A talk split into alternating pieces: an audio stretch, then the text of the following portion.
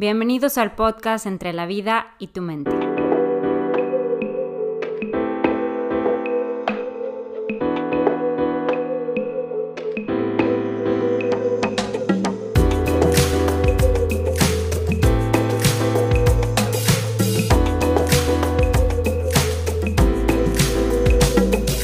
Aquí encontrarás a cuatro mujeres en cuatro ciudades diferentes hablar de manera informal y relajada sobre temas que nos interesan a todos desde diferentes perspectivas psicológicas.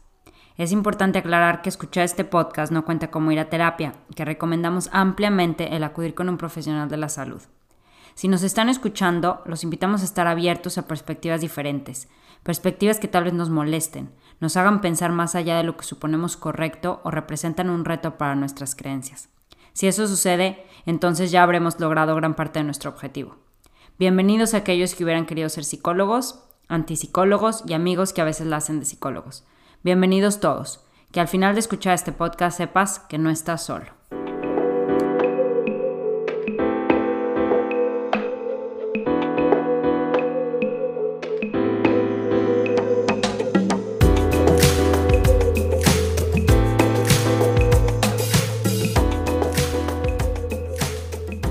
Es inevitable envejecer es algo del proceso que tenemos como humanos y que desgraciadamente nuestras sociedades le han puesto tantas etiquetas, tantos componentes a lo que es envejecer, que pareciera que es algo horroroso o algo a lo que queremos evitar o que queremos postergar lo más que se pueda.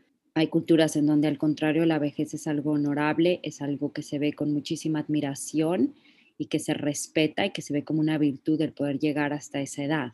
Porque definitivamente esto hay que vivirlo para poderlo realmente hablar de. ¿Qué va a pasar? ¿Qué pasa cuando la mujer empieza con la menopausia y el hombre con la andropausia? La menopausia es síntoma de la vejez, punto. Para mí, se los he dicho en otros episodios, y no estoy hablando solamente por la apariencia, que también me costó, sino por los síntomas físicos, mentales, emocionales que vive uno durante la menopausia o cuando vamos envejeciendo, vamos a perder estrógenos, progesterona, testosterona. Empiezas a dejar de dormir y te dice el doctor, ah, es que ya no está produciendo suficiente progesterona, porque definitivamente esto hay que vivirlo para poderlo realmente hablar de qué va a pasar, qué pasa cuando la mujer empieza con la menopausia y el hombre con la andropausia. La menopausia es síntoma de la vejez, punto. Para mí, se los he dicho en otros episodios, y no estoy hablando solamente por la apariencia, que también me costó, sino por los síntomas físicos, mentales, emocionales que vive uno durante la menopausia o cuando vamos envejeciendo, vamos a perder estrógenos, progesterona, testosterona. Empiezas a dejar de dormir y te dice el doctor, ah, es que ya no está produciendo suficiente progesterona. Punto. Es que no tengo ganas de hacer esto, me siento cansada. Ah, es que ya no estás produciendo testosterona. Ah, es que a la hora de tener relaciones sexuales me duele muchísimo. Ay, mijita, pues es que mira, tu matriz, esto ya no lubricas, faltan estrógenos y entonces tienes esto, así me lo dijo mi ginecólogo, como un calcetín viejito, está todo el cuello de la matriz. Entonces, eh, sí, y es de risa, y parece que es de risa, ya no tienes fuerzas. Entonces empieza la pérdida de cabello, resequedad en la piel, empiezan a salir a veces manchas en la piel no hay lubricación en ocular, y literal, y eso lo escuché X podcast, hay resequedad vaginal, anal, y decía, ¿qué es un ano, un ano lubricado. lubricado? Pues te pica, te pica la colita y no es por oxiuros, sino es porque hay resequedad en todo tu cuerpo. Ya falta de circulación, si no vas periódicamente al dentista, vas a perder muelas, vas a perder dientes. Que me haga una selfie, que el cachete me lo quisiera levantar, pero pues no es nada comparado con lo que mi mamá ha vivido, que hasta que te está pasando puedes una mejor perspectiva, pero sí tengo claro que es algo inevitable. Por más que te digan el trancazo es inevitable, no deja de doler. No deja el de doler, claro. Pero nos podemos preparar para esa perspectiva y aceptarlo, porque si creo que tengo cierto control, pues voy a sufrir mucho, porque la realidad es que no lo tengo. Entonces, yo les quiero decir que yo puedo hablar, no como médico, sino un poco desde la psicología, qué podemos hacer cuando estamos atravesando la menopausia. No nada más es aceptar la vejez en la apariencia. Podríamos realmente intentar una mejor calidad de salud, de estar bien. A mí no me importa, ya traigo canas, pero no me importa los 80 años, mientras yo me pueda seguir valiendo por mí misma, me pueda seguir bañando, me pueda seguir haciendo de comer, me pueda valer, ¿qué más da? Entonces, no nada más es el envejecer como cuando yo, y voy a hablar por mí, cuando yo estaba joven, para mí, ver una viejita, pues era verla más arrugadita y canosa y que su caminar era más lento. Hoy que lo estoy viviendo, me doy cuenta que no es solo eso, no es solo ver a la viejita canosita y arrugadita es una persona que ya no puedes hacerlo de antes, que padeces de insomnio, que padeces de más ansiedad, que padeces cansancio, que ya no puedes hacer las cosas que hacías antes, que tu capacidad cognitiva a nivel cerebral también se va deteriorando. Entonces, esto sí es importante para ver cómo prepararnos e informarnos. Primer punto, yo creo que yo me enteré de la menopausia de lo que era la menopausia y todo hasta que no estaba menopáusica y que se te empieza a caer el cabello, que empiezas a sentir que el cabello ya está diferente y no es que me esté poniendo fatalista, sino realmente podamos prepararnos desde ahorita. Y aquí sí a mí me gustaría compartirles mi experiencia de hace poco, todo lo que es la prevención y para mí para prevenir es importante la información. Estar informadas de qué es la menopausia, cuáles son los síntomas de la vejez. Mundialmente se estima que la menopausia ocurre en la mujer como a los 50 años. Países latinoamericanos por una dieta pues con muchas carencias, muy pobre, puede ocurrir a los cuarenta y tantos. Pero ¿qué es? Es el climaterio, es lo que ocurre antes de la, la, última menstruación, por así decir. O sea, la menopausia es un día cuando ya no vas ya no vas a tener más menstruación, una deficiencia hormonal. Entonces, cuando yo estaba en Austin, justamente me caso a los 49 por segunda vez y a los 49, al otro día de casada. De verdad. Sí, bueno, les voy a echar un poco de mentiras a todos.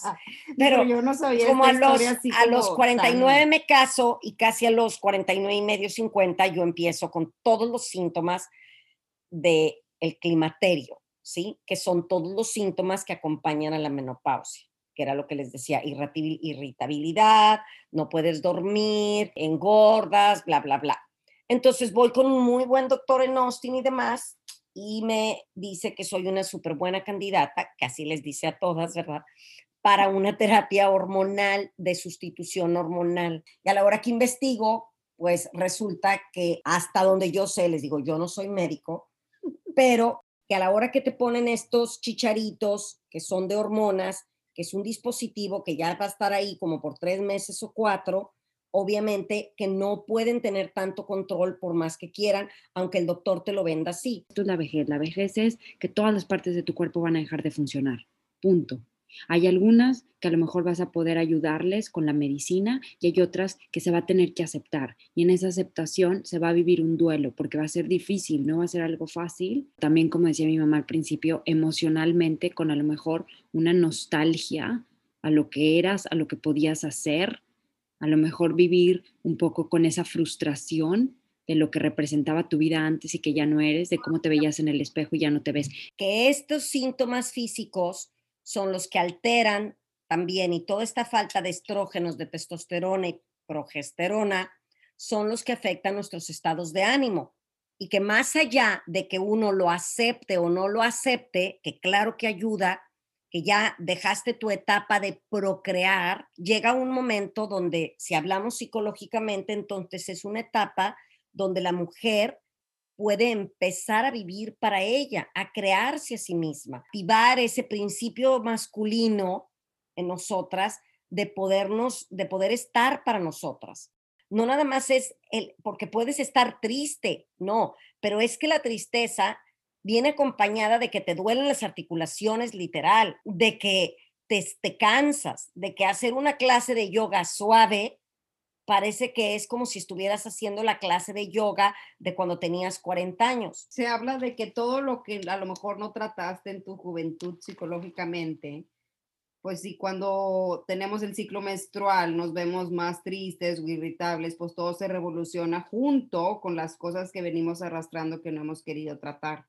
O sea, se habla mucho que empiezan a sentir muchísima ansiedad, no tienes a dónde irle porque como dice mi mamá, las señoras que a lo mejor hacían ejercicio, pues ahora a lo mejor ya no pueden hacer ejercicio o ya no tienen las mismas herramientas. Entonces es enfrentar una nueva realidad con nuevas herramientas yo tengo un profesor que decía que él conocía su ciclo hormonal, el hombre, o sea, él estaba tan en contacto con su cuerpo que decía, siento una tristeza y sabía que era el ciclo hormonal del hombre. Decía, pues hoy es, es algo hormonal, no personal.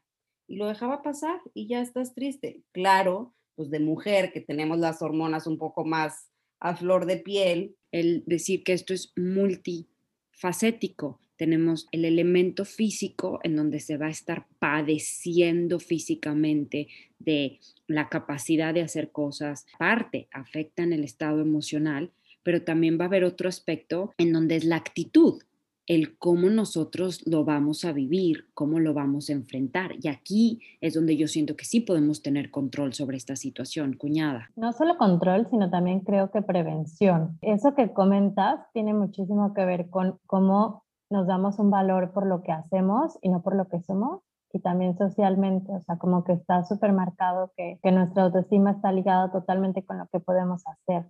Entonces, si desde que somos jóvenes, todo lo que conocemos de nosotras o, todo o de nosotros, todo lo que nos damos valor tiene que ver con lo que hacemos y no con la persona que realmente pues somos, con nuestros valores, con nuestro tipo de cosas. Siento yo que debe de ser mucho más complicado dejar de hacer eso que te hacía sentir, pues tú, eso que te daba como la identidad. De haber muchas actividades que, por ejemplo, hoy en día te, te dan ese sentimiento de, de que eres útil, punto. Sirvo para algo y te hace sentir bien, entonces me imagino, pues eso se deteriora y habría que encontrar otras formas de saber que tienes ese valor sin que estemos siendo productivas en esta, en esta sociedad tan industrial que tenemos y súper revolucionada y súper, siempre estamos a prisa. ¿Cuál es mi valor? De cómo tiene que ver con nuestra autoestima, en donde hemos puesto ahora sí, como decimos, los huevos de la canasta y que puede menguar nuestra, todo lo físico, lo emocional y demás. Sin embargo, estar bien firmes en que ahí no está nuestro valor pero yo sí creo que es un proceso y una etapa en donde todo se tambalea y nuestro, nuestra autoestima, pues obviamente, finalmente es algo dinámico, no es algo que esté siempre igual. Entonces ahí es donde tenemos que trabajar mucho. Y yo aquí sí entraría a nivel psicológico desde expresar cómo te sientes, tener una red de apoyo, poder hablar con otras, con amigas, con psicólogo, con tus hijos, con quien tú quieras, pero tener una red de apoyo y al mismo tiempo una dieta. Yo creo que la alimentación y ejercicio y el poder hablarlo son básicos para poder realmente pasar esta etapa de la mejor manera. Claro. Pero lo que decías tú, a nivel físico, la alimentación puede ayudar a que se viva esto de una mejor manera y el hacer ejercicio desde la cuestión de actitud, como decía yo ahorita, el hacer ejercicio, el comer bien, también te va a permitir tener una mejor actitud de estas cosas. Los alimentos nos hacen sentir emocionalmente de una manera u otra.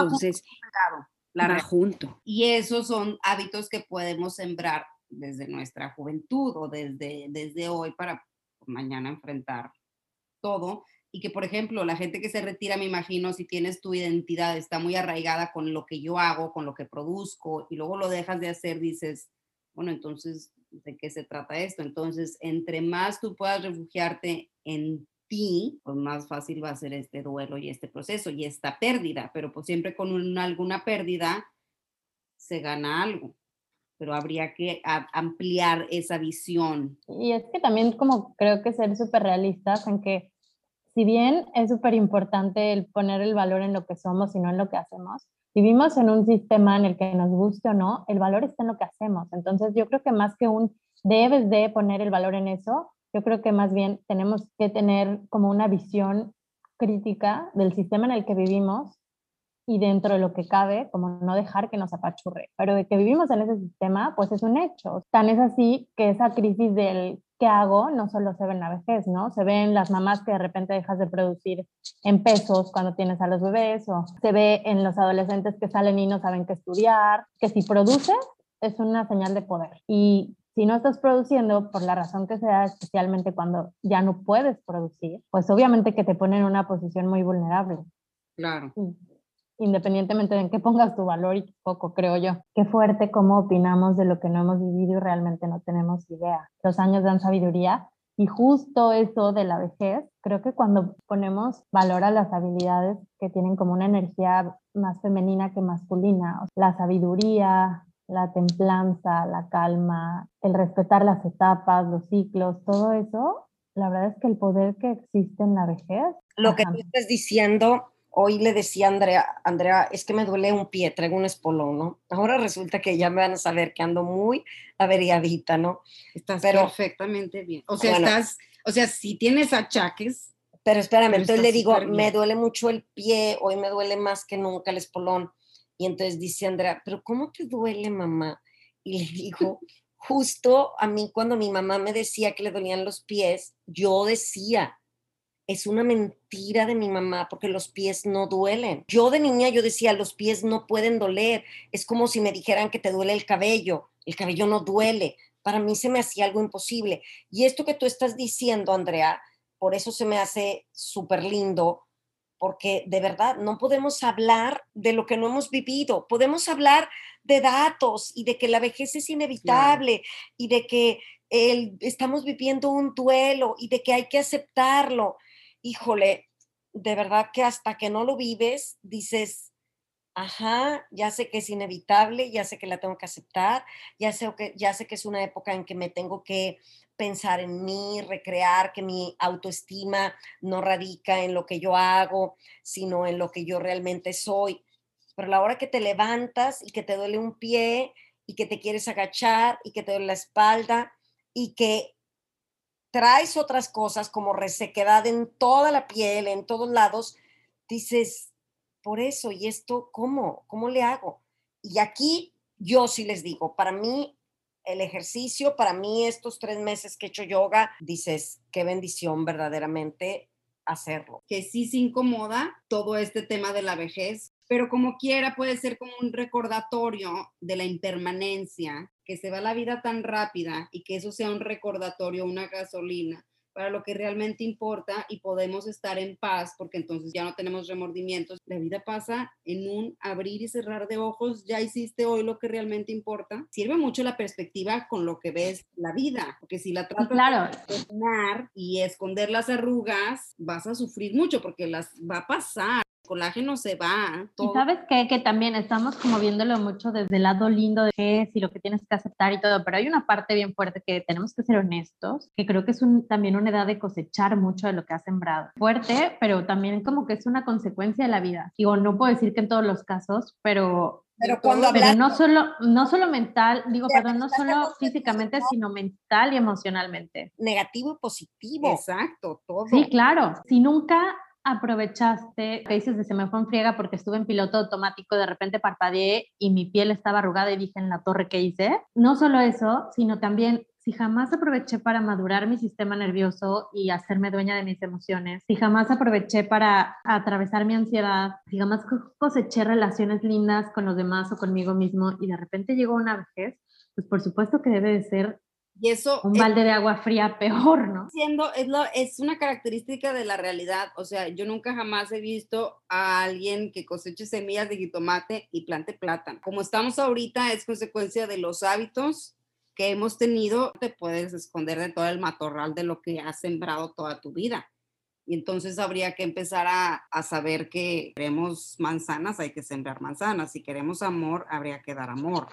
Y de hacerte responsable de lo que vives, porque bueno, a mí se me hace que debe de ser como un, domingo de terror, después de un fin de semana de fiesta, que te acuerdas de unas cosas, de otras no la regaste porque tomaste de más o así, y como que una cruda moral multiplicada por 70 años, como que debe de ser súper fuerte y le digo a mis 33 años, cuando, o sea, cuando a mí, Andrea, me entran angustias y regresar atrás en lo que debí de haber hecho diferente, en lo que es muy fuerte. Entonces, como que a esa vida le sumo otros 30 años y digo, sí necesitas disciplina mental, sí necesitas disciplina emocional, independientemente si tu vida fue todo un lecho de rosas, ¿no? Claro, canta esta frase de Ingmar Bergman que dice, envejecer es como escalar una gran montaña. Mientras se sube, las fuerzas disminuyen, pero la mirada es más libre y la vista más amplia y serena. Y está hermosa esta frase, pero yo sí creo que necesita uno hacer conciencia para que no nada más tus fuerzas físicas disminuyan y realmente, como habíamos estado diciendo ahorita, poder ampliar esta perspectiva para llegar a lo mejor cansado a la cima de la montaña, y poder ver lo que sembraste. Y no nada más, como tú decías, Andrea, lo bueno y lo negativo. Tener el valor y hacernos responsables y las cosas que a lo mejor no pudimos trabajar o cambiar en los 40 o 50 años, decir, pues nunca es tarde. Mi papá me decía el otro día, ay no, mijita, ya a los ochenta y tantos años esto ya no se puede. Y yo sí creo que se pueda todavía trabajar con nuestras emociones, con, nuestra, plasticidad del cerebro. Con nuestra visión de ver el mundo. Porque pareciera que entonces, o sea, sí, ahí, ahí dice que en la montaña ya no tienes tanta vitalidad y que tienes el panorama más amplio, pero podríamos ver que años no es sinónimo de sabiduría, mm. porque hay muchos viejos que son un poco quejosos y un poco cascarrabias y un poco amarguis. El giro que tú haces, que ahora sí que de dónde estás viendo esa nube y sí, y sí, que si tienes un panorama más amplio, pero es qué haces con esos años, qué experiencia tú logras percibir de la realidad, de qué experiencia te adueñas tú, tuya, tu experiencia, porque no es igual a años, pues entonces de verdad tendríamos un país lleno de sabios y no lo hay, que más experiencia, pues más sabiduría pero hemos visto que no es así. Claro, y aquí es donde yo digo que el rol de la actitud es lo predominante, es cómo enfrentamos este proceso. Esos que tú hablas, amarguis, cascarrabias, y sí, como bien dijo mi cuñada y me encantó que lo hubiera dicho, hablar de este tema es muy difícil y es, bueno, prácticamente imposible cuando no lo has vivido en carne propia. El trabajo del terapeuta creo que es cambiar la perspectiva y sí, como tú dijiste, se trata de actitud, pero ¿cómo siembro una actitud? ¿Cómo cultivo una mejor actitud positiva de ama la vida? No, se necesitan herramientas para tener esa actitud y que haya una tendencia a ver un panorama más, o sea, otra perspectiva. Lo que va a cambiar es algo interior, o sea, el exterior va a seguir siendo así como está y va a seguir cambiando. Esa es una aceptación y adueñarte de la responsabilidad, adueñarte de tu proceso para un bienestar propio, que aquí, ahora sí como dijo Guía, seremos guías, pero pues no somos convencedores y la magia está pues en los hábitos, en las tendencias y en el querer, o sea, en esa convicción de querer perder algo o aceptarlo, porque el cambio siempre requiere de alguna pérdida y sufrimos porque no queremos perder eso que ya no está. Y que también a mí me gustaría hacer una invitación a que en esta etapa a lo mejor la solución o algo que ayuda es ser guerreros, desafiar todo lo que nos han enseñado de cómo tenemos que vivir esta etapa. No, no puedes dejarte las canas. ¿Cómo no me voy a dejar las canas? Claro que me las dejo es desafiar eso, es desafiar esos parámetros que se, que se nos han puesto en donde, no, no se te puede ver la cara arrugada, te tienes que ir a poner Botox. No, sí se puede, sí se puede y la voy a tener arrugada. Es, es un poco como dar esos pasos de, de valor para poder vivir la aceptación de forma real. Ahí, como dijiste la palabra guerrero, me atrevería a decir que la única batalla, porque luego tenemos muchos frentes en la vida, tenemos el del dinero, el del poder, el de no envejecer, y tenemos muchos frentes y estamos luchando y luchando, que la única guerra la cual habría, que vale la pena vivir o luchar o ser una guerrera, sería por la libertad. ¿Qué estás haciendo para luchar por tu libertad? Para no ser esclava del envejecer, del qué dirán, de la tristeza. ¿Cuál es tu libertad? Y es tuya y es sagrada y ese es el único frente que habría que tener enfrente de nosotros. Pero sí, yo sí creo. Las recomendaciones para mí, yo sí creo que dentro de todo he vivido una menopausia muy linda, muy tranquila. Todavía puedo hacer ejercicio. Yo sí creo que una manera de prepararnos, y lo siento mucho, pero es no fumar, no abusar del alcohol, tener una, hacer un ejercicio regular, tener una dieta lo más balanceada, no vamos a hablar aquí de dietas, una dieta lo más saludable que se pueda. Yo sí diría disminuir la sal, disminuir los lácteos, sobre todo en esta edad. Todas esas cosas yo creo que nos ayudan. Y sí, trabajar mucho, yo sí creo en terapia porque el acompañamiento en esta etapa para mí es importantísima. Sentirnos apoyadas por otras mujeres que también están viviendo lo de nosotros lo que estemos viviendo. Y como ustedes jóvenes, como dijo Andrea hace rato, en un abrir y cerrar de ojos estás en la menopausia. Intentar estar lo más tranquila. ¿Cómo tienes esa motivación para hacer esos hábitos de comer bien, dejar el cigarro, tener disciplina, no comer tantos lácteos? Porque siembras, cultivas virtudes, virtudes que te dan esa libertad para escoger cosas que uno piensa que a lo mejor te van a esclavizar, pero todo lo contrario. Yo sí recomiendo mucho y que me ha ayudado métodos de relajación que podemos obtener resultados positivos para disminuir el estrés, para menos ansiedad, angustia, porque nos ayuda a una concentración, para la memoria, para nuestra autoestima todos los métodos para la vitalidad.